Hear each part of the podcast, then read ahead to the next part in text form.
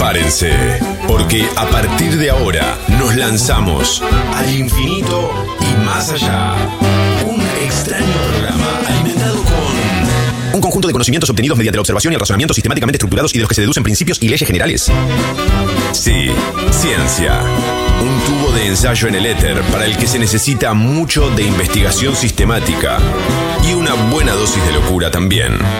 Y mirá lo que pasó con Galileo, porque él decía que la Tierra no era el centro del universo, sino que era el Sol. Y terminó confinado en su casa, preso, etc. Y nosotros enseñamos en la facultad hoy lo que en aquella época se decía que era una locura total. Desde el presente viajamos al pasado y ¿qué se creen? También tratamos de remontarnos hacia el mañana.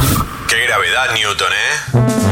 Para entender de dónde venimos, quiénes somos y hacia dónde vamos. No tiene que imaginarse el espacio-tiempo como una tela tridimensional. Cuando todas las masas se mueven, producen estas arruguitas en la tela, que son las ondas gravitacionales. Y donde siempre, pero siempre, preguntamos para aprender. ¿Sabes qué se necesita para hacer un buen lugar de física? Cuatro paredes y gente brillante adentro. Al infinito y más allá. Una hora, bueno, casi una hora, de ciencia, salud y tecnología con Nora Bar en el Destape Radio. Excusez-moi. Bienvenidos.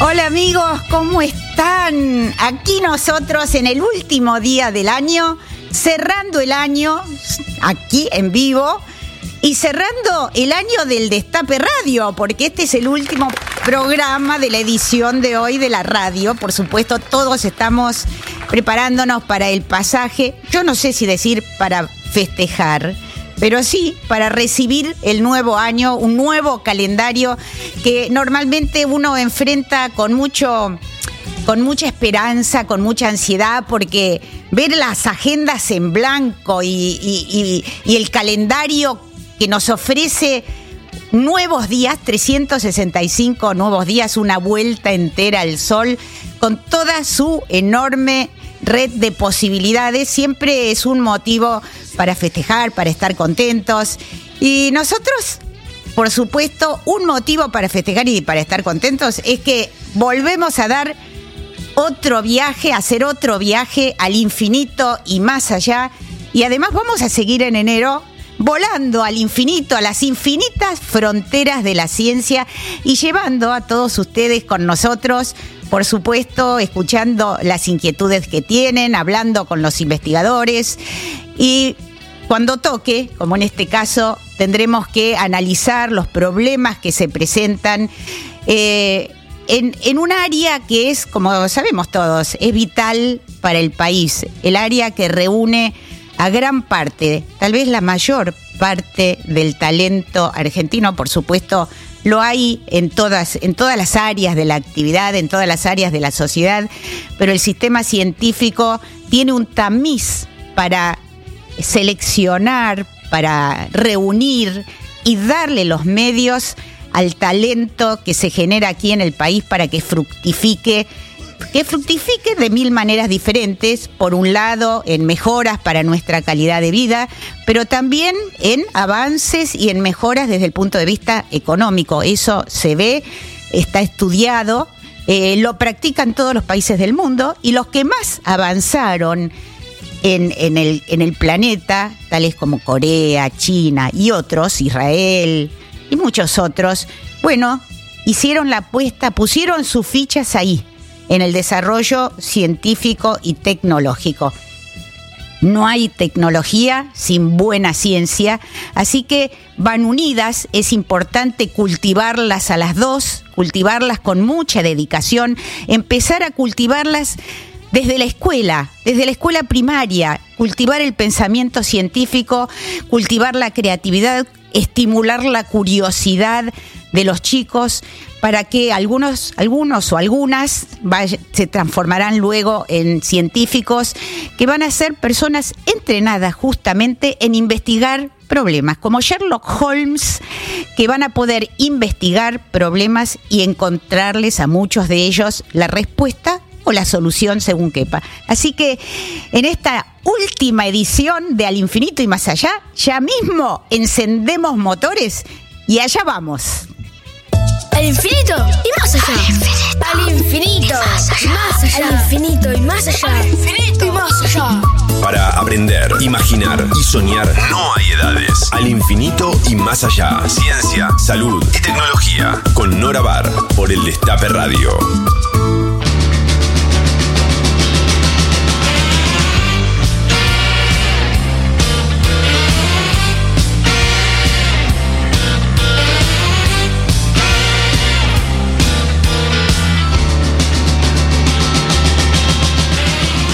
Y hoy, en este, este viaje lo tengo que hacer así eh, a solas, porque Sebastián, nuestro coepikeeper de todos los domingos, está por supuesto reunido con su familia en, en 9 de julio, si no me equivoco, eh, festejando o por lo menos eh, abrazándose, reuniéndose para recibir el nuevo año. Así que le mandamos un fuerte abrazo a Sebastián y me toca a mí darles eh, las vías de comunicación para que nos llamen, nos hagan sus comentarios, si tienen alguna pregunta.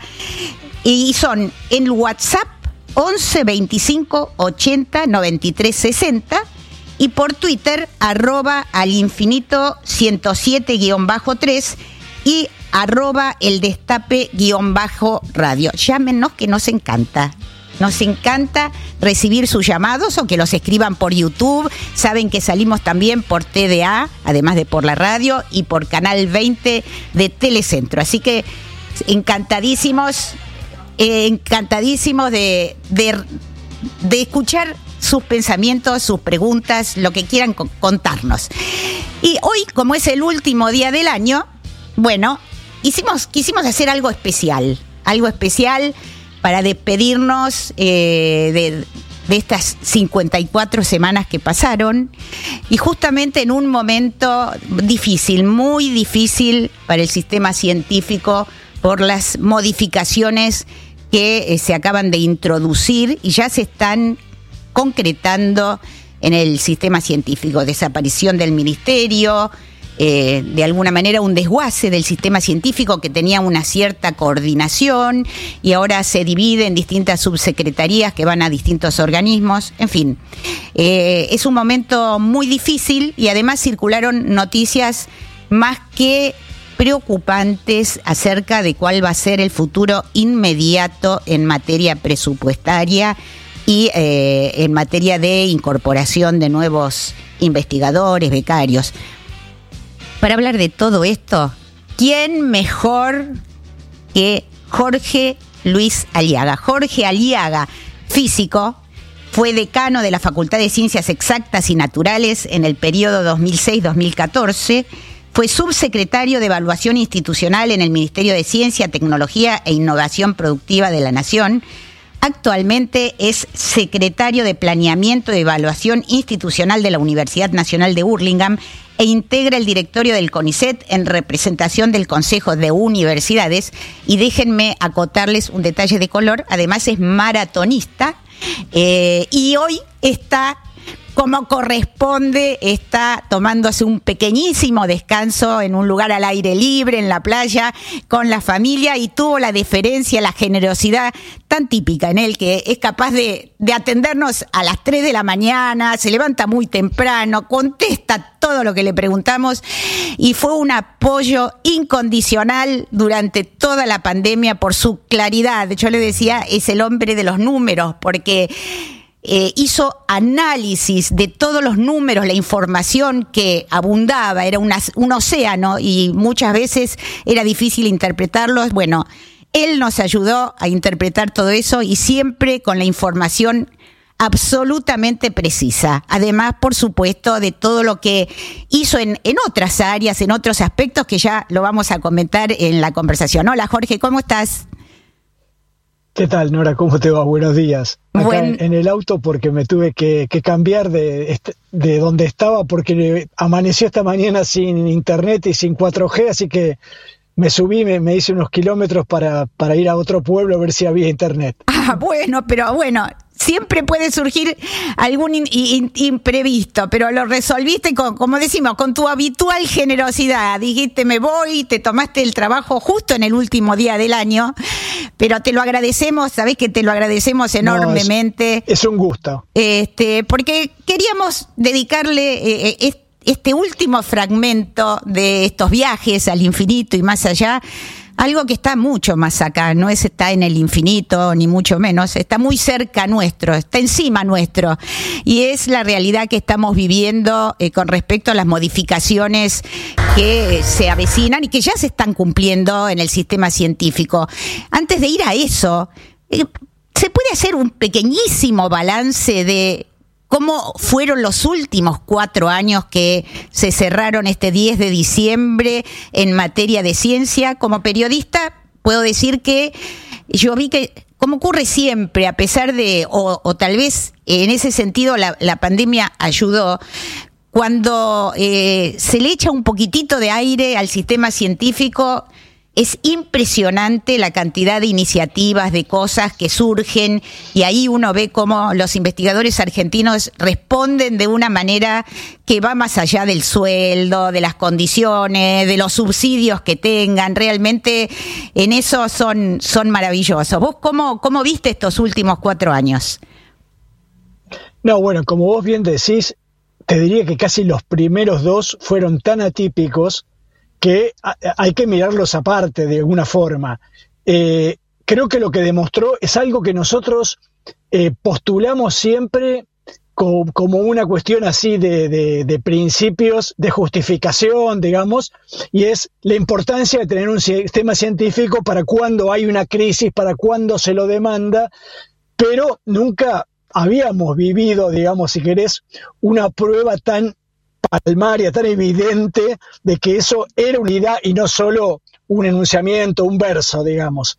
Lo que se vio es que hubo una, digamos, un, grupo enorme de científicos de todas las disciplinas que dejó lo que estaba haciendo y que se dedicó a hacer algo que tuviera de alguna manera que ayudara en algún aspecto a toda la conmoción que nos generaba la pandemia. Y eso se vio, se vio, digamos, eh, acabadamente. Eh, vale decir que también no fue una cuestión, si querés, completamente desorganizada. Ahí, parece la que... pandemia había sido convocado... Hola. Hola, se, cortó un cachito, se congeló un, cachito. Si podés retomar eh, los últimos segundos. Ah, Sí. No, digo, eh, que se vio en, los primeros de la pandemia. Eh, en, la de promoción científica tecnología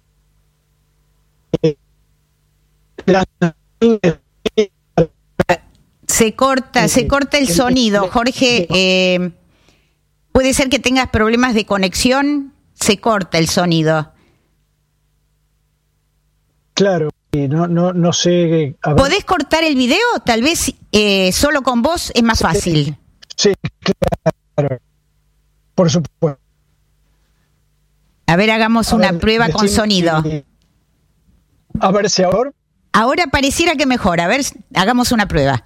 Bueno, no, lo que te decía es que una de las, de las, digamos, no fue solo los científicos la Agencia de Promoción Científica y Tecnológica a los 15 días había lanzado un especial de financiamiento para proyectos destinados a tratar la pandemia, que hubo una coordinación de parte del Estado, con una respuesta muy rápida. Que justamente eh, quiere decir que no solamente lo importante es los individuos y sus iniciativas individuales, sino una coordinación sistémica. Eh, pero además, en los cuatro años lo que yo vi, a ver, digamos, para, para los que siempre quieren ver el vaso medio vacío, por supuesto que hubo problemas. Eh, la crisis económica general del país, la inflación, la falta de dólares, afectó también a los científicos, por supuesto. Los salarios eh, quedaron bajos ya desde hace 10 años y, digamos, siguen siendo bajos en términos internacionales, eso es una realidad. La cantidad de, financiamiento para hacer investigación, los subsidios, es bajo a niveles internacionales, medido en dólares, eso es así, eh, no, no, no, no se puede negar. Pero lo que se vio es que hubo eh, ciertas iniciativas bien interesantes. Por ejemplo, se aprobó la ley de financiamiento de ciencia que le daba una cierta previsibilidad de financiamiento creciente a lo largo de los años.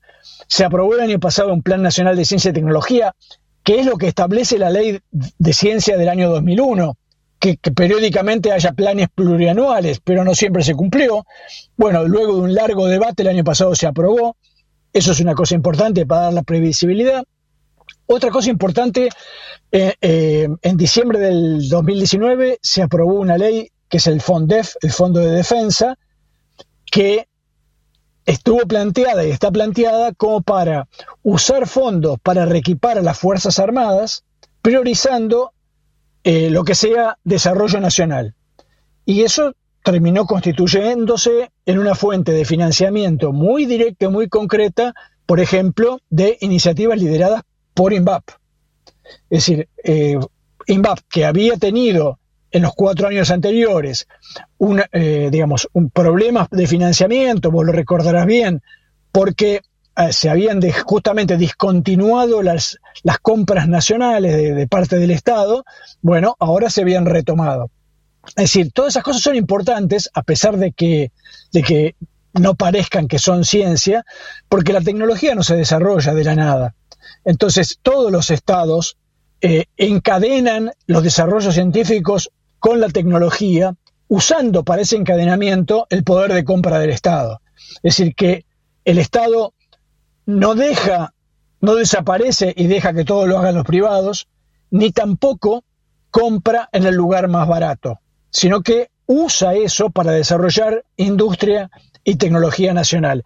En esto yo siempre recuerdo una, una conferencia que había dado en el año 2015 Cacho Tegui, eh, fallecido ya, gerente de, de INVAP, que justamente él contaba que a fines de los 90 lo había visitado el, el responsable de la NASA, tanto que se habló de la NASA comparándola con el CONICET de manera absurda, bueno, lo había visitado el gerente de la NASA y eh, los había elogiado mucho por el avance que tenían ya a fines de los 90 en el área satelital. Entonces Cacho contaba que, bueno, como que se agrandó y dijo, bueno, entonces podemos tener algunos contratos, pidiendo que de alguna manera le contrataran cosas a INVAP. Y eh, el gerente se rió y le dijo, contacts, no contracts, sí, contactos, no contratos y le explicó por qué la plata de los contribuyentes de Estados Unidos se gasta en empresas de Estados Unidos. Eh, entonces, Cacho lo que decía es que no nos vendan discursos tontos cuando eh, en todos los países desarrollallados se prioriza la industria nacional, el mercado nacional, etcétera. Claro, además el eh, Estado puede, puede influir, digamos, eh, o orientar, estimular investigaciones hacia distintos temas que le parezcan prioritarios, porque si uno lo deja todo librado a la lógica del mercado, bueno, nadie haría investigaciones sobre Chagas, nadie haría investigaciones que son muy gravosas y van a tener resultados recién dentro de décadas, ¿no es cierto? Eh, eso no se puede dejar librado. Justamente no, claro, Nora, fíjate que muchos años se criticó acá que los científicos eh, tenían su agenda eh, orientada solo a ver qué temas eran de, moda en las grandes revistas para obtener buenas publicaciones de alto impacto. Y eso en realidad era cierto eh, y no está mal, pero está asociado a que si el Estado no le pide nada a los científicos concreto más que que publiquen en revistas de alto impacto, bueno, lo que van a hacer los científicos es esto, publicar en revistas de alto impacto los temas que puedan ser publicados en revistas de alto impacto, que no son necesariamente todos. Hay muchos, pero no todos. Eh, ahí, por eso me parece que en los últimos cuatro años, retomando tu pregunta original, también se, se generó una agenda propia que no reemplazó a la tradicional, sino que la complementó con ciertas iniciativas, ciertos desafíos relacionados con temas locales. Y bueno, en particular, eh, la implementación un par de años de la ley de financiamiento de ciencia permitió lanzar el programa Construir Ciencia Equipar Ciencia, que había empezado a, de alguna forma, saldar la deuda que había en los últimos años de falta de construcciones de edificios, de falta de compra de grandes equipos porque eran muy costosos. Es decir, la plata del financiamiento de ciencia se concentró bastante en el MINSIT y el MINSIT la usó para estas dos líneas de eh, grandes, digamos, grandes, de, grandes construcciones y grandes equipamientos. Y lo hizo, y ahí de nuevo me parece que es una cosa interesante, lo hizo eh, usando la ley de 2001 como está escrita.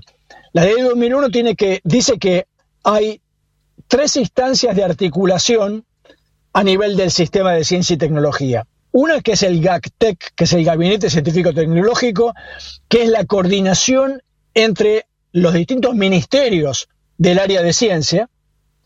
La segunda es el, el, COFECIT, el Consejo Federal de Ciencia y Tecnología, que coordina las acciones de las provincias con la nación. Y el tercero es el CICIT, el Consejo Interinstitucional de Ciencia y Tecnología, que coordina a los organismos de ciencia y técnica, que coordina a las universidades, al CONICET, al INTA, al INTI, a la CONEA, al INA, eh, al Instituto del Agua, al, Instituto de Geología Minera, el CEGEMAR, al, Instituto Antártico, etcétera, el, Servicio Meteorológico, CITEDEF, bueno, Hidrografía Naval, todos los organismos de ciencia y técnica. Y eso funcionó. No siempre había funcionado eh, bien, adecuadamente, y eso funcionó. Y se vio, se notó, de hecho vos recordarás, digo, por ejemplo, el, programa Construir Ciencia no hizo como otras veces, bueno, si es plata del MINSIT, se usa para construir edificios para el CONICET, sino que se usó para construir edificios para todo el sistema, incluido universidades, por ejemplo, que siempre había habido un problema ahí.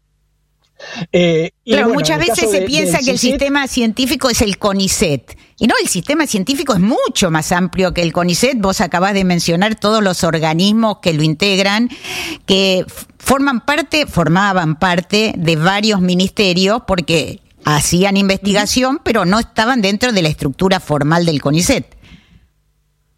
No, ni, del, ni siquiera dependían todo del Ministerio de Ciencia.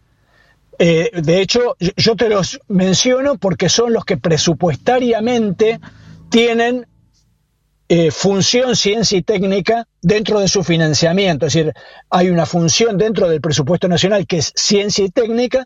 Todos estos organismos están en esa función, eh, pero dependían de distintas estructuras. varios dependían del Ministerio de Defensa,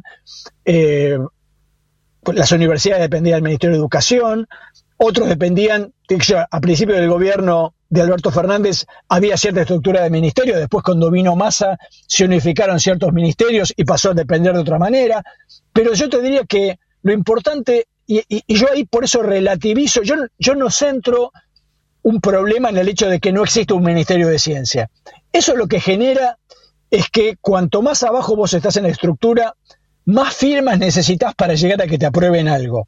Es decir, eso enlentece un poco, pero no impide las cosas. Si hay decisión política, no las impide. El tema es si hay decisión política, esa es otra discusión. Pero, por decirte algo, el relanzamiento de la ciencia a través de darle financiamiento al CONICET para generar, triplicar la cantidad de becas y la cantidad de ingresos a carreras que se dio entre el año 2004, 2005, 2006, el, digamos, el Ministerio de Ciencia no existía. Era parte del Ministerio de Educación, estaba Daniel Filmus de ministro. Eh, entonces, quiero decir, sí, lo importante, eh, en ese lo fundamental. Sí, e, en ese sentido, No, no digo, lo fundamental es tener un plan. Así es. Bueno, y justamente eh, en ese sentido lo que me parece, o vos corregime por favor si, si no es así, lo que, eh, lo que aportaba el ministerio era darle esa coordinación, esa racionalidad a eh, los gastos, bueno, el ministerio con la agencia, con el CICIT, con el eh, COFECIT, o sea, era un aparato que de alguna manera permitía coordinar y atender las necesidades no solo de algún organismo en particular o de una zona geográfica en particular, sino de todo el país.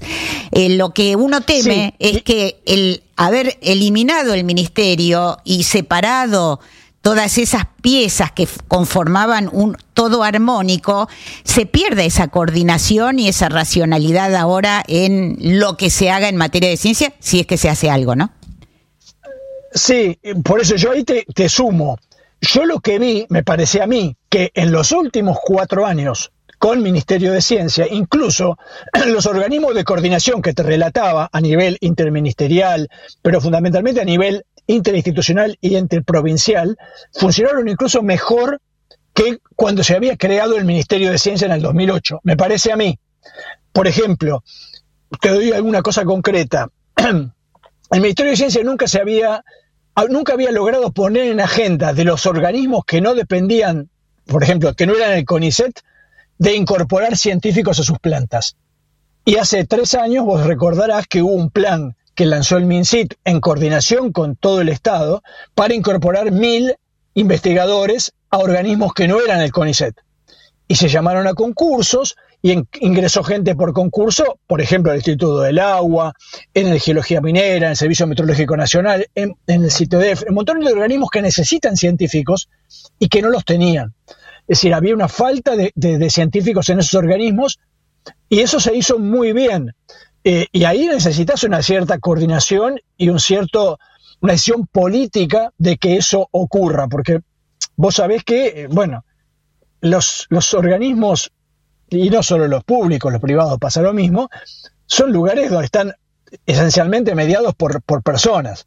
Y las personas, eh, seres humanos, a veces tienen actitudes generosas, a veces no tanto, a veces priorizan encerrarse en un, en un grupo más chico y no priorizar el hecho de incorporar gente que a lo mejor venga a cambiar ciertas usos y costumbres. Bueno, me parece que en ese sentido hubo una actitud positiva de incorporar a estos investigadores y fíjate vos, yo lo charlé con Juan Pablo Paz, que dependía de él, de, las, de la secretaría que estaba a cargo de él este programa, y una cosa que me comentó fue que lo que puso en evidencia esa iniciativa fue que muchos de los cargos que se concursaban quedaban vacantes, porque no había científicos formados para las necesidades que tenían esos organismos, lo cual me parece a mí que lo que generaba era una posibilidad de mejora, porque lo importante de hacer planes es que a su vez tengan no solo una planificación, que es un plan, es eso, sino que tengan una evaluación de resultados para justamente ajustar los planes para que cumplan mejor los objetivos. Todo esto es un sistema, digamos, natural, la, planificación, la evaluación permanente, pero todo esto tiene sentido Digo, eh, eh, eh, la, importancia de, evaluar este plan porque justamente vos tenías que preguntarte, bueno, dado que hay una producción de científicos interesante en Argentina, ¿por qué quedaban vacantes esos cargos? A lo mejor, bueno, habría que orientar un poco más para la formación en algunos temas donde estábamos siendo deficientes. Ahora, todo esto tiene sentido si vos crees que el Estado tiene que liderar eso. Si vos lo que crees es que, bueno, lo mejor que le puede pasar a la vida es que el Estado no se meta y que el privado arme su sistema científico como le parezca en función de sus necesidades, nada de eso ocurre. Y como vos bien decías en la introducción, eso no ocurre en ningún lugar del mundo. Es decir, no es que no ocurre en Argentina. No pasa en ningún lugar del mundo. Entonces, ah. bueno, eh, no, eh, te, quería preguntar, te, eh, te, quería preguntar, Jorge, bueno, todo lo que mencionas, como vos decís, no estábamos en el paraíso, pero había ciertos signos positivos y esto es, como en ninguna otra área, necesita años, años de ir mejorando, de ir, nunca se van a terminar los problemas, pero años de ir mejorando, de continuar los programas, permitir que se desarrollen. Ahora mismo eh, está avanzando el, el programa del lanzador, pero si eso, como ocurrió entre 2015 y 2019, lo, de, lo detenés, no es que se queda en el mismo lugar y después lo podés retomar más tarde retrocede y además de retroceder en sí mismo porque se va la gente, retrocede en comparación con todo el resto del mundo que sigue avanzando, ¿no? Y lo que estamos viendo ahora es que, bueno, se eliminó el ministerio, eh, siendo que se habla de eliminar gastos, entre comillas, que no serían gastos, sino inversión del Estado, pero la inversión incluso dentro de lo que es el conjunto del PBI es ínfima, es el 0,34% del PBI lo que invertía el Estado en ciencia, siendo que los réditos que puede obtener de eso, tangibles eh, en balances económicos e intangibles en formación de recursos humanos. Pensemos que la mayoría de los científicos son profesores en las universidades, son los que educan a los jóvenes, a nuestros jóvenes del futuro. Eh, es inmenso y sin embargo con una inversión muy pequeña. ¿Qué es lo que se puede, digamos, vislumbrar para adelante, siendo que las primeras noticias que llegan, la persona que estaría a cargo de, las estructuras que, ahora tienen, se acomodan de manera distinta dentro de una Secretaría de Ciencia, Tecnología e Innovación, es, eh, vos mencionabas que, digamos, se necesita cierto expertise, es una persona, Alejandro Cosentino, que es licenciado en Administración, eh, tal vez yo no lo conozco personalmente, a pesar de que le pedí varias veces una entrevista, pero tal vez no esté tan al tanto, ¿no es cierto?, de lo que es el sistema de investigación que cubre desde la investigación en, las lagunas de, la Puna hasta eh, investigación en glaciares, hasta química de, vanguardia, baterías de litio, en fin, sería infinito, ahí, ahí sí infinito mencionar todos los temas, ¿no? Eh, ¿Qué, se puede esperar si dicen que tanto el sistema científico como las universidades van a tener que manejarse con el presupuesto de 2023? Sabemos que la inflación es enorme, es creciente y ya eh, están advirtiendo que esa cifra no va a alcanzar más que para pagar sueldos hasta más o menos junio y, y tal vez, a pesar de que se hicieron los, los concursos, tal vez eh, no puedan ingresar los nuevos investigadores que tienen aprobado su ingreso a carrera. Digamos, esto pone en una incertidumbre enorme tanto a los que ya tienen su ingreso acordado como a los jóvenes que quieren empezar a hacer un doctorado, a optar por una beca del CONICET.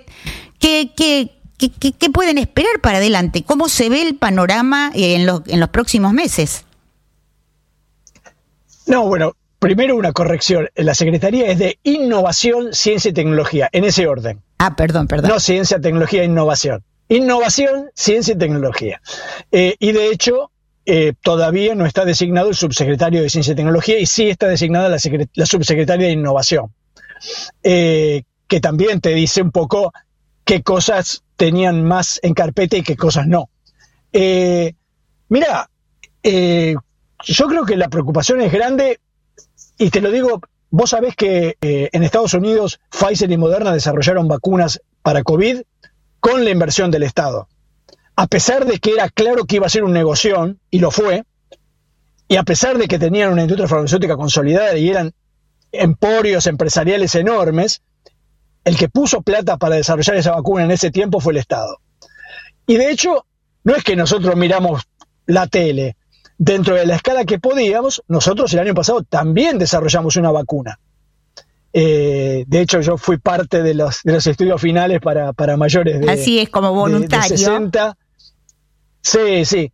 Digo, eh,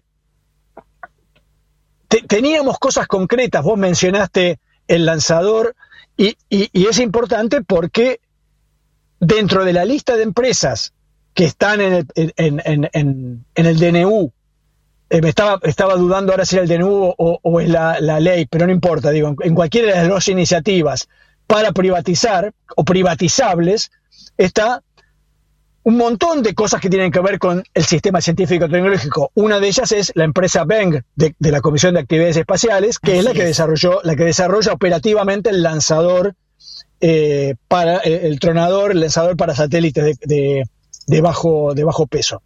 pero también eh, NASA, que es la que opera las centrales nucleares. Vos sabés que este año había salido de servicio a Tucha 2 porque se había roto un, soporte y eh, un soporte de, digamos, de uno de los recipientes de la central. Se le había consultado a Alemania, que era la que había hecho el diseño de esa central. Y Alemania decía que demoraba varios años y un presupuesto enorme a repararlo. Y NASA, con personal propio, lo hizo en siete meses y a la décima parte del costo.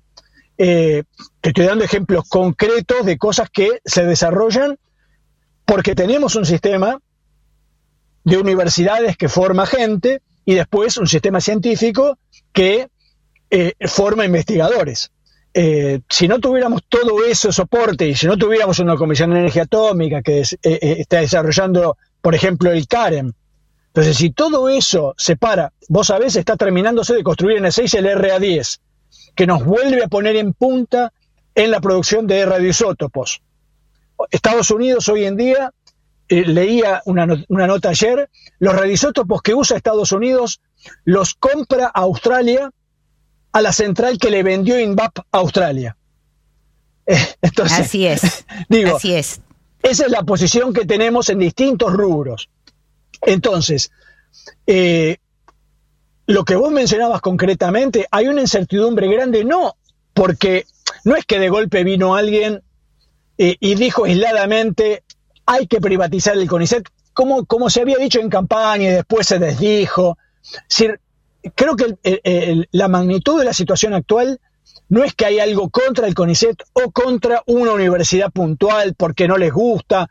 No, no, lo que hay es un, una, una definición que se plasmó esta semana pasada en un decreto, y es que el presupuesto con el que arranca el año 2024 el Estado no es un presupuesto aprobado por el Congreso para el año, eh, actualizado por inflación, sino que es simplemente algo que el Estado puede hacer cuando no tiene presupuesto y es prorrogar el presupuesto vigente. Entonces, lo que ocurre es que el Estado tiene hoy en día aprobado para gastar en 2024 lo mismo que gastó en 2023. Ahora, cualquiera se dará cuenta que lo que gastó en 2023 tiene que ver con cosas que tenían costo en enero del 2023, distinto que fue en febrero, en marzo, que hubo aumento de salarios, aumento de precios. De hecho, el presupuesto estaba armado con una inflación que estaba estimada en el 60%, que después tuvo ajustes presupuestarios a lo largo del año, porque la inflación terminó siendo arriba del 140%. Entonces, vos hoy lo que tenés aprobado, si vos gastás en enero lo mismo que gastaste en diciembre, es decir, suponete que no le das ningún aumento a nadie, lo cual ya es un problema porque están hablando de que la inflación de, diciembre va a ser altísima. No se sabe si 20, 30%, pero va a ser altísima. Va a haber una caída enorme en el poder adquisitivo del salario de todo el personal del Estado. Y cuando digo el personal del Estado, incluye eso a los del CONICET, incluye eso a las universidades. Te lo aclaro porque me pasó una cosa la semana pasada, yo te podría decir graciosa, pero patética. Lo comenté en un grupo que tengo con mi hermana y mi mamá, y mi, hermana me pregunta, pero vos sos un empleado público. Eh, es decir, ella pensó que el CONICET y las universidades no eran empleado público. Es decir, se imaginaba de alguna manera, no sé, la caricatura de Gasalla del empleado público y no que los científicos no le entraban en esa caricatura y entonces, bueno, digo, efectivamente, cuando hablamos de que el presupuesto del Estado sería el prorrogado, incluye todo, incluye los hospitales, los, hospitales, los hospitales, todo, médicos públicos, etcétera. Bueno, si vos en diciembre, en enero pagás los mismos sueldos que en diciembre, que como te decía, ya sería un enorme golpe para el bolsillo, y después lo mismo en febrero y lo mismo en marzo, es decir, si multiplicás diciembre por la cantidad de meses, cuando se te acaba la plata de lo que tenés hoy, es más o menos a mitad de año. Esa es la cuenta, por eso se dice que no se llegaría más que mitad de año. Ahora, ¿eso va a pasar? Yo supongo que no. Simplemente lo que están haciendo es eh, diciendo, bueno, para pagar enero te alcanza, cuando lleguemos a marzo vemos qué hacemos. Y ahí arbitrariamente, porque eso es lo que te permite no tener un presupuesto aprobado por el Congreso, lo puedes decidir vos desde el Poder Ejecutivo, con decreto, con DNUs, eh, bueno, vos amplias el presupuesto un cierto porcentaje. Incluso vos podrías decidir, bueno, sí, sí, está bien, eh, te voy a dar un aumento de sueldo. Pero bueno, si hubo un 100% de inflación, te doy un 50%. Eh, que de hecho es lo que hicieron ahora con la tarjeta alimentar. Vos viste que hubo una devaluación del 100% y la, tarjeta alimentar se aumentó un 50%. Eh, entonces, digo, hay un sistema planteado que yo entiendo que la prioridad pasa por eliminar en el menor tiempo posible el déficit del Estado y, me parece a mí, ir a un sistema de eh, dolarización de la economía. es decir, eh, eh, eliminar el peso y, que las transacciones se hagan en dólares. Con un agregado que es el hecho de cambiar todo el régimen de funcionamiento de la economía para que eh, solamente sobrevivan las empresas que son competitivas dentro de lo que dicen ellas. Y ahí yo te traigo una, una, cosa que yo siempre marqué, y es la charla que dio eh, Miguel Brown eh, por el 20 de febrero del 2016 en el Atlantic Council de Nueva York. Miguel Brown es, era en ese momento el secretario de Comercio de la Nación, primo de Marcos Peña, que en ese momento era jefe de gabinete digamos, de la familia de los dueños de la anónima, para, para que tengamos claro. Y él en ese momento dijo, bueno, estamos en, un, en una nueva Argentina, te estoy hablando del 2016, no de 2023, 2016, estamos en una nueva Argentina, tenemos que dedicarnos a lo que somos naturalmente competitivos, dijo él. Y uno interpreta, dentro de la lógica del discurso, que naturalmente quiere decir sin intervención del Estado, es decir, lo que, lo que salga. Y él listaba muy prolijamente, decía, bueno, eh, agronegocios, eh, minería, energías alternativas, eh, eólica en el sur, solar en el norte, energía no convencional, es vaca muerta, aclaraba en la medida que el precio del petróleo lo justifique, si no, no, productos audiovisuales, todo lo que tiene que ver con, con contenidos para, para, digamos, programa de televisión, etcétera, porque hay un mercado de habla hispana que, compra eso, y software. El resto, decía, tendrá que reconvertirse. Eh, y eso incluye, por decirte algo, no sé, la industria farmacéutica, con todo el desarrollo que tiene en Argentina y todos los empleados que tiene en Argentina. Incluye la industria automotriz, con todos los empleados que tiene en Argentina. Y así podríamos, eh, la industria textil, y así podríamos seguir listando. Entonces, en ese contexto, bueno, eh, efectivamente van para un lugar donde eh, no hay una, prioridad, digamos, los grandes, las grandes empresas que sobrevivan, que no van a ser las pymes, comprarán su tecnología, que es un poco el modelo que tienen ellos, en el lugar que la necesiten. muchas de ellos son multinacionales, con lo cual no necesitan desarrollar tecnología acá. La desarrollan en sus países de origen y la traen. Eh, entonces, efectivamente estamos en, un, momento donde no es un problema de CONICET o no es un problema de una universidad. Eso es una, una decisión de tirar por la borda un cúmulo de legislación que se fue elaborando a lo largo de décadas y a través de dos o tres, una, un DNU, una ley ómnibus, cambiar el, poner patas para arriba el sistema y volver a una situación que yo te diría que prácticamente es previo a la ley Peña. Es decir, eh, con, digamos, un sistema de, eh, digamos, de, laboral que yo creo que va a generar una enorme cantidad de desocupados.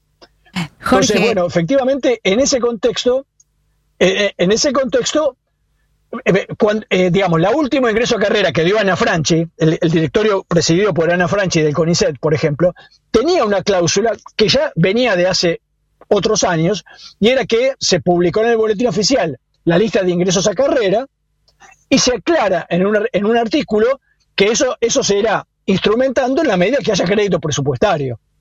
Bueno, un poco lo que uno sabía es que siempre hasta ahora había crédito presupuestario y ahora no está claro que lo vaya a haber. Sí, lo que nos contás es, es realmente eh, catastrófico, diría. No, no, no, no quisiera exagerar, pero, pero sí, lo que, lo que, si, si se cumpliera todo eso, eh, sería catastrófico, como vos decís, un retroceso enorme, no solo porque eh, no es que uno puede comprar la, la tecnología libremente, hay mucha tecnología que no se, que no se vende, que no se transfiere. Lo, vimos con las vacunas y bueno, con, una cantidad de, de, en otras áreas también. Eh, los, los países protegen celosamente la tecnología que desarrollan. Pero además, cuando, ¿viste cuando dicen, eh, lo hacen con la mía? Eh, actividades del Estado que dicen con la mía no. Bueno, con la tuya, con el 0,3% de la tuya, en este país se hacen satélites, se hacen reactores nucleares que ganan eh, concursos y se presentan a licitaciones que ganan en el mundo por sobre países desarrollados, se domina biotecnología, o sea, lo que muchas veces es, lamentable, pero muchas veces no se sabe, es que esto que decía eh, Brown, en lo que somos naturalmente competitivos. Somos naturalmente competitivos en un montón de áreas que no se conocen. En el área de la actividad espacial yo diría que somos el primer país de Latinoamérica. Si se concreta el lanzador, vamos a ser indudablemente no solo el primer, el primer país de Latinoamérica en tener un lanzador diseñado, construido en el país, sino uno de los 10 países que construyen lanzadores. En biotecnología tenemos eh, variedades y cereales genéticamente modificados para resistir distintas condiciones climáticas. Digamos, la Argentina se sienta en la mesa de los países más avanzados del mundo. Es insólito en un país que tiene tantos otros problemas, pero eh, en la mesa de los más avanzados del mundo en varias áreas de tecnología de punta y de ciencia de punta. Perder todo eso realmente sería imperdonable eh, y muy doloroso, ¿no? Así que se nos va, se nos va este año, Jorge, pero te agradecemos muchísimo, muchísimo todas estas explicaciones que nos diste y te vamos a estar molestando como siempre el año que viene, si Dios quiere, eh, porque seguimos, seguimos viajando al infinito y más allá, así que seguro, seguro te vamos a estar llamando para que, para que nos ayudes a entender qué es lo que está pasando. Te mandamos un fuerte abrazo. Eh, un fuerte abrazo para vos, para la familia y te dejamos una última reflexión, lo que quieras, eh, antes de despedirnos. No, no, simplemente darte un dato más. Vos eh, ponías hincapié en que el 0,3% del presupuesto del PBI es ciencia. El 0,7% son las universidades. Es decir, que entre las dos cosas es el 1% del PBI. entonces, me parece que no tiene ningún sentido eh, o va, sí, tiene sentido, justamente, si vos lo que vas es a un país eh, primarizador completamente donde no va a tener industria. En ningún país que tenga 40 millones de habitantes, 45 como tiene Argentina, es viable sin industria. Entonces, me parece que ese es el, error de concepto que hay. Así que bueno, gracias Nora por, por, el llamado, por la invitación y estamos siempre en contacto. Muchísimas gracias, un, un abrazo gigante y hasta el año que viene. Hasta el año que viene. Hasta el año que viene. Bueno, estuvimos hablando, nos dimos el gusto de poder hablar largo y tendido con Jorge Aliaga, físico. Ex, fue, fue decano con el 80% de los votos, acabe de mencionar, de la Facultad de Ciencias Exactas y Naturales entre 2006 y 2014 subsecretario de Evaluación Institucional en el Ministerio de Ciencia, Tecnología e Innovación Productiva, actualmente secretario de Planeamiento y Evaluación Institucional de la Universidad Nacional de Burlingame e integra el directorio del CONICET en representación, fue elegido recientemente en representación del Consejo de Universidades.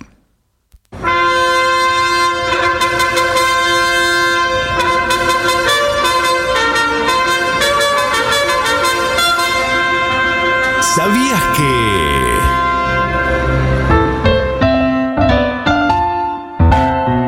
¿Sabías que la astronomía surgió de atractivas narraciones procedentes de distintos rincones de la Tierra? Son las que imaginaron hombres y mujeres que estaban inmersos en la naturaleza y decidieron elevar sus ojos hacia lo más alto, el cielo. Cuando llegaba la noche, volvían su mirada hacia la bóveda oscura y sus millones de estrellas. El temor a la oscuridad y a lo desconocido unía a los grupos humanos y las narraciones orales de los ancianos aliviaban la larga espera hasta el siguiente amanecer. En Entre la pluma y el cielo, editado por Fondo de Cultura Económica, el astrofísico del Instituto de Astronomía y Física del Espacio, Alejandro Gangui, recoge algunas de estas historias y las explica desde una perspectiva científica. Como dice Gangui, la observación de la naturaleza da a luz algunas de las más maravillosas historias que supo concebir la imaginación humana.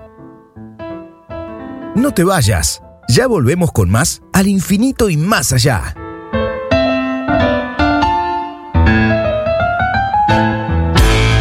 Pluralidad de voces, información, humor y sobre todo la verdad. Necesitamos crecer, pero con tu apoyo. Para ser libres hay que invertir y apostar. Además, tenés la feria para promocionar tu negocio y muchos descuentos y beneficios. Suscríbete al Destape. Entra en www.eldestapeweb.com y apoya este proyecto. Sumate.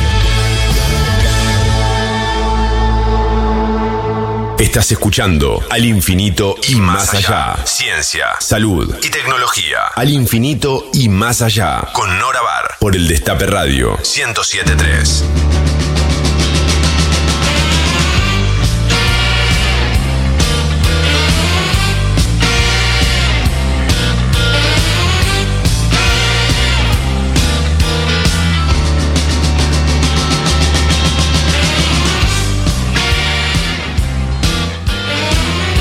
Bueno, y ahora vamos a escuchar porque parece que nos estuvieron llamando los amigos que están del otro lado y contándonos o haciéndonos preguntas sobre lo que piensan.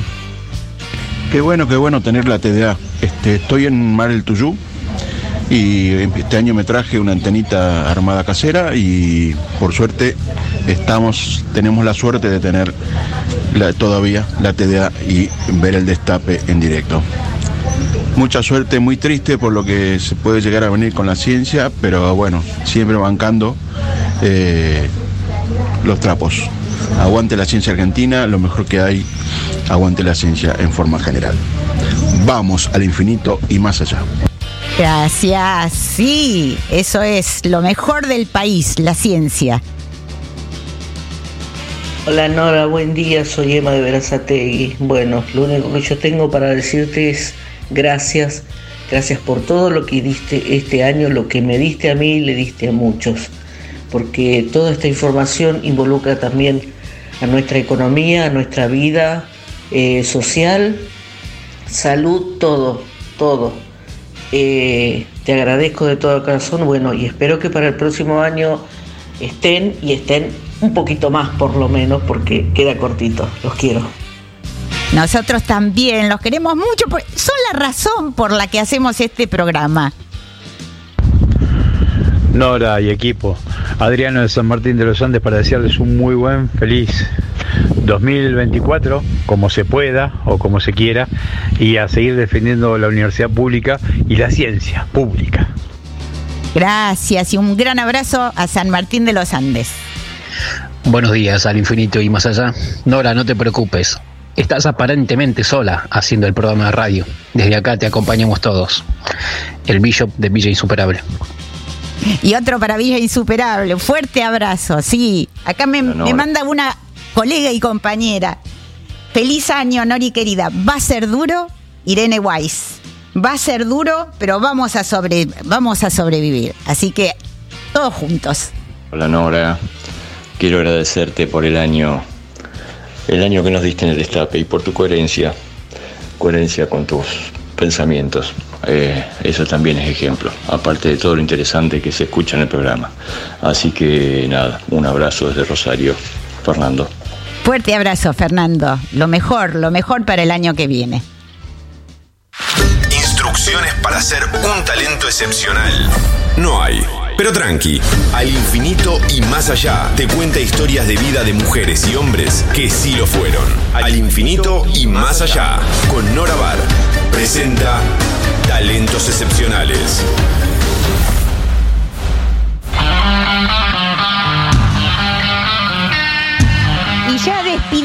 Ya le estamos pisando la- las últimas pisaditas a este año que se va, qué rápido que pasa. pasa rapidísimo.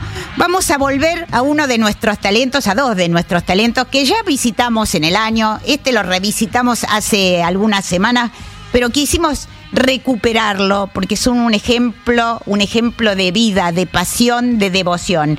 Y son Pierre y Madame Curie. Le vamos a contar algunos detallecitos apenas porque su vida ha sido tan prolífica. Eh, para contarles la devoción que tenían Pierre y Madame Curie a su, a su trabajo, recurrimos a un libro de, em, que cuenta la vida de ellos, Marie Curie, una mujer honorable de François Giraud, Argos Vergara, que fue escrito en 1982. Y allí cita una, carta de uno de sus amigos más queridos, Georges Sagnac, y estaba impresionado por el por el aspecto que tenía Marie Curie y le escribe a Pierre una carta diciéndole, me impresionó mucho ver a Madame Curie en la Sociedad de Física y comprobar la alteración de sus facciones. Hace ya mucho tiempo que yo habría pasado por debajo del plano horizontal si hubiese despreciado mi cuerpo tanto como ustedes dos desprecian el suyo. Estaban en el fragor de la batalla, de la batalla científica que estaban llevando adelante en 1903. La carta continúa así. Ustedes apenas comen.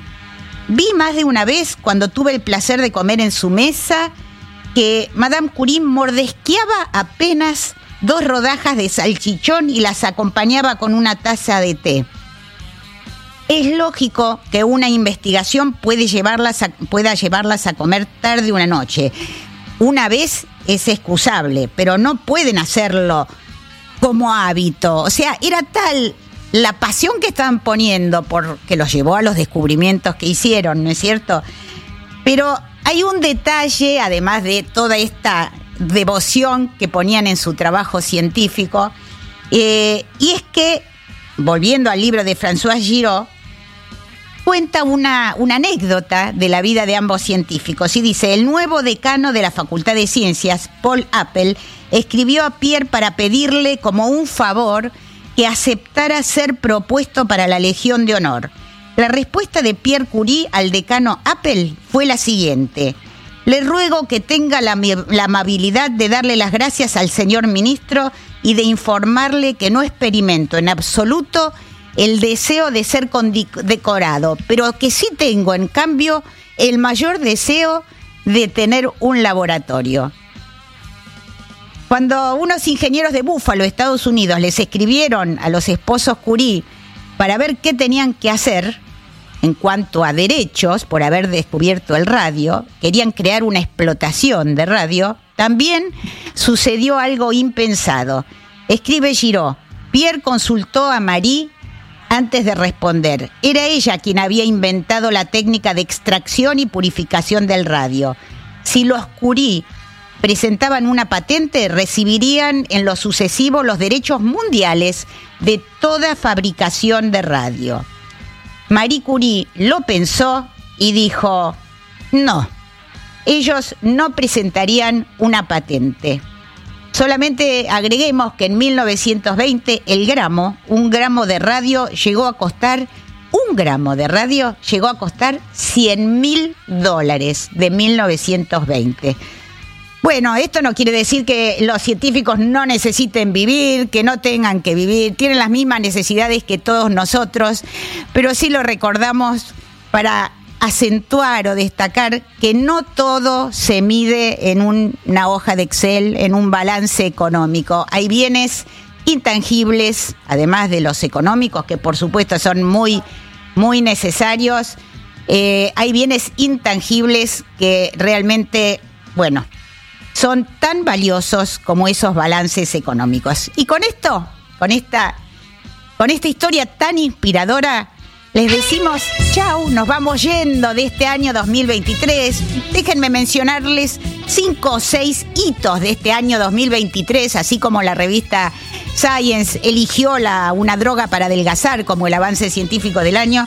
Nosotros aquí en la Argentina también tuvimos avances científicos. Avanzó enormemente y está a punto de inaugurarse un centro único en América Latina, el Centro Argentino de Protonterapia, que tiene eh, la posibilidad de hacer cirugías, especialmente pediátricas, de tumores de difícil acceso, único en América Latina.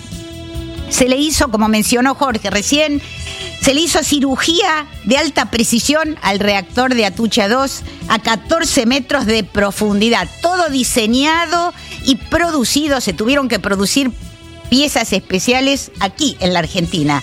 Se inauguró la empresa Galtec, que va a producir fármacos contra el cáncer y contra las enfermedades inmunológicas, basada en conocimientos desarrollados aquí en el país gracias al CONICET y a ONG que apoyaron, por supuesto, durante los últimos 30 años. El líder de todo esto es el, o si ustedes escuchan el programa lo, lo conocen, es el gran Gabriel Rabinovich.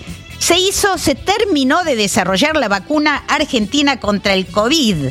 Se instaló la supercomputadora Clementina 21 en la sede del Servicio Meteorológico Nacional que se encuentra entre las 100 más veloces y más poderosas del mundo. ¿Qué les puedo decir? Este es solo un puñado de todo lo que hizo el sistema científico. Por eso yo no compro esto de que es caro, al contrario, está regalado. En lugar de retasearle fondos, Deberíamos invertir más en el sistema científico, ampliarlo, mejorarlo y promover las vocaciones científicas. Y con esto nos vamos. Feliz 2024, feliz lo mejor para todos y siempre nos van a tener aquí haciendo este viaje de la mano de todos ustedes al infinito y más allá.